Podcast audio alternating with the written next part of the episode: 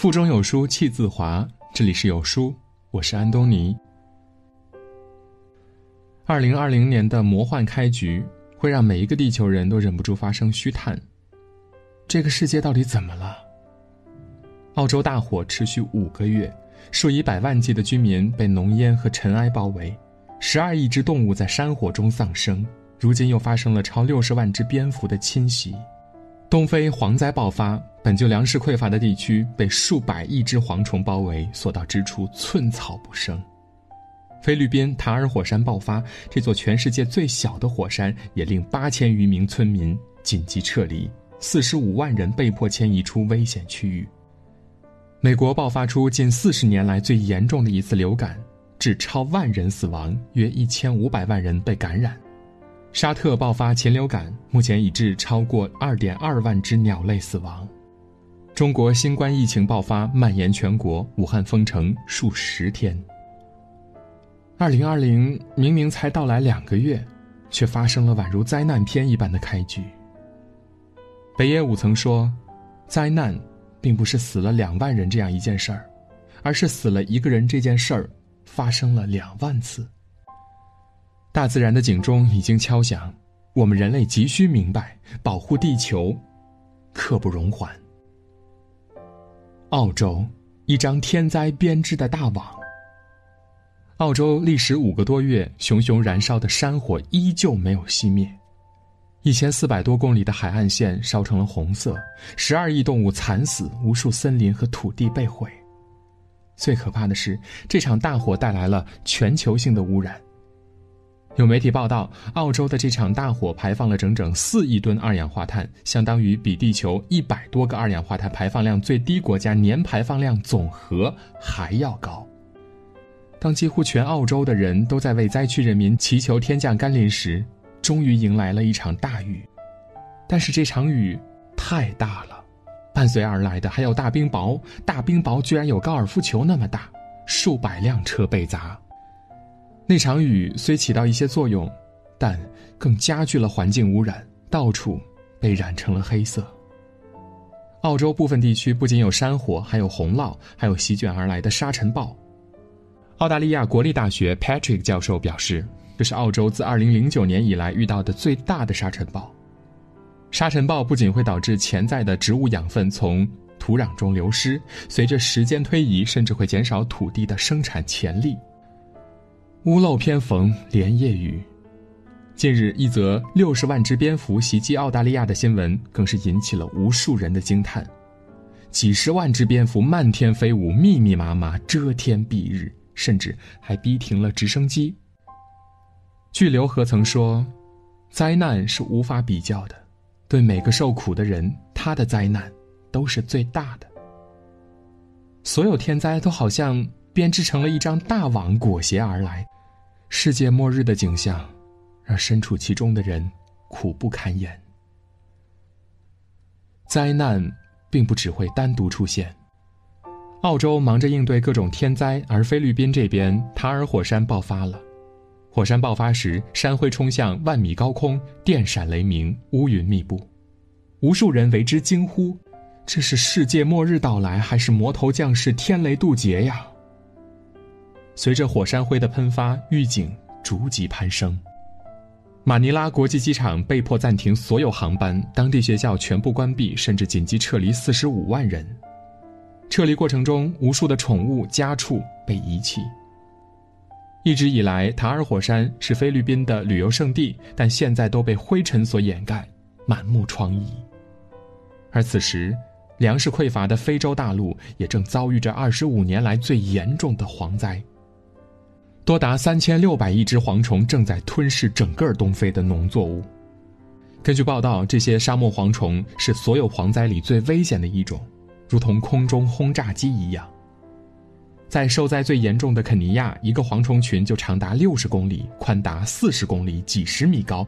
通过一次需要近十个小时的蝗群，能够将人们辛苦种植出来的粮食几小时内啃食殆尽。联合国粮农组织称，按照现在的趋势，蝗虫会沿着大陆走向，最终抵达三十多个国家。基辛格说过：“如果你控制了石油，你就控制了所有的国家；如果你控制了粮食，你就控制了所有人。中国古人也常说：“手中有粮，心中不慌。”而在多数东非人民面前，恐怕饥饿问题会再一次被提起。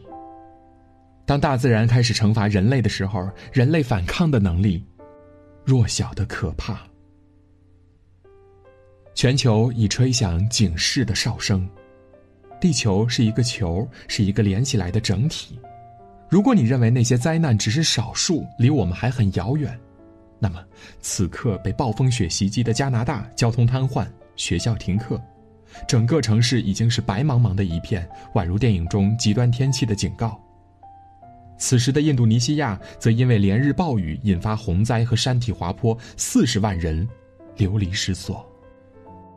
而沙特阿拉伯爆发高致病性禽流感，目前已经导致超过二点二万只鸟类死亡。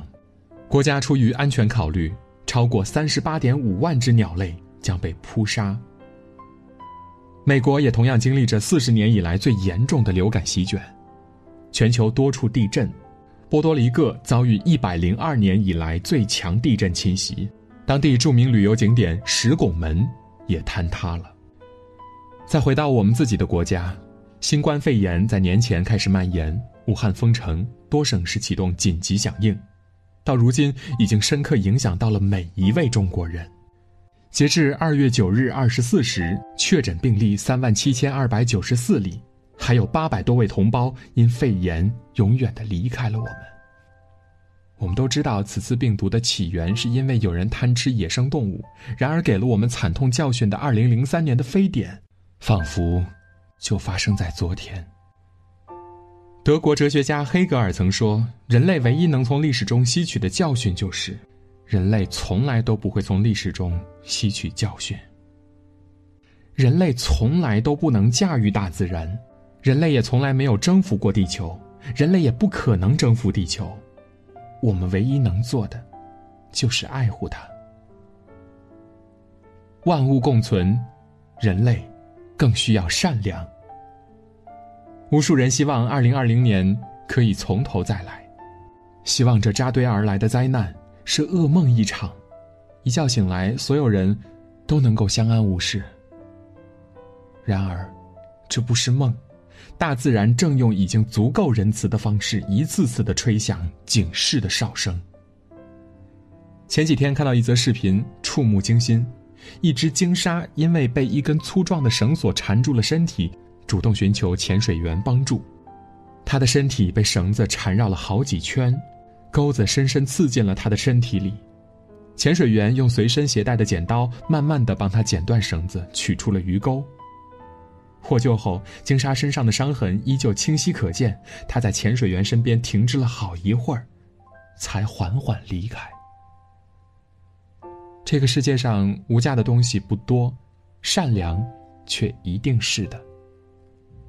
与万物生灵共同生存，生而为人，我们请务必善良。地球家园已经急需守护，地球是人类的母亲，是生命的摇篮。在我们的眼中，地球无所不能，但在宇宙中，它其实非常渺小，资源也非常有限。我们所拥有的一切都是地球无偿给予的。英国著名物理学家霍金曾在 BBC 的纪录片《探索新地球》发出警告：人类在地球上生活的年限仅剩下一百年，在未来的一百年内，人类必须离开地球，到外太空寻找可能居住的星球，否则将面临灭亡的命运。是的，全球变暖、海洋垃圾、核战争。超级病毒等等各种因素带来的威胁是无法估量的。前几天有一则视频，大自然在说话，刷爆了朋友圈。他说：“我不需要人类，而是人类需要我。没有了人类，大自然只会更好。可要是没有了大自然，人类该何去何从？”在警醒的另一面，值得庆幸的是，有善良的人们也一直在行动，垃圾分类、低碳出行、植树造林，我们都在用自己的方式爱着它。去年一项新的卫星数据研究显示，地球在过去二十年左右的时间里变得更加绿色，其中最大的贡献者是中国和印度。在这段时间里，地球陆地上的绿叶面积增加了大约百分之五，相当于亚马逊雨林的大小。马克思曾经说过：“我们知道个人是微弱的，但是我们也知道整体就是力量。一个人的力量是弱小的。”可若是越来越多的人行动起来，这份力量便极其震撼。雪崩发生时，没有一片雪花是无辜的；灾难来临时，没有一个人是置身事外的。基辛格在《论中国》一书中说过：“中国人总是被他们之中最勇敢的人保护得很好。那些勇敢的人，只不过在灾难面前选择了责任，选择了承担。”但其实，勇敢的人们本不必如此，因为我们原本有能力去避免这样的灾难。也许是从随手关灯开始，也许是从节约用水开始，也许是从不滥于捕杀野生动物开始。灾难，在一棵大树的倒下开始，而福报，从一棵草木的成长起步。敬畏世界上的每一种生物，就是敬畏我们自己。保护自然，保护地球，也是为了保护我们自己。如果世界上连一滴干净的水都没有，连一口干净的空气都没有，有再多的钱权名利，都毫无意义。如果世界上连一粒干净的土壤都没有，连一片绿色的森林都没有，再发达的科技，也抵挡不了终将到来的灾难。欢迎给文章点个再看，让我们一起保护大自然，早日脱离眼前的灾难，更为保护环境的人们点一个大大的赞。今天的文章就到这里，在这个碎片化的时代，你有多久没有读完一本书了？长按扫描文末的二维码，在有书公众号菜单免费领取五十二本好书，每天有主播读给你听。如果你喜欢今天的文章，记得在文章的末尾点个再看，或者把文章分享至朋友圈，让更多的朋友和有书一起成长。我是安东尼，明天清晨我依旧在有书等你，早安。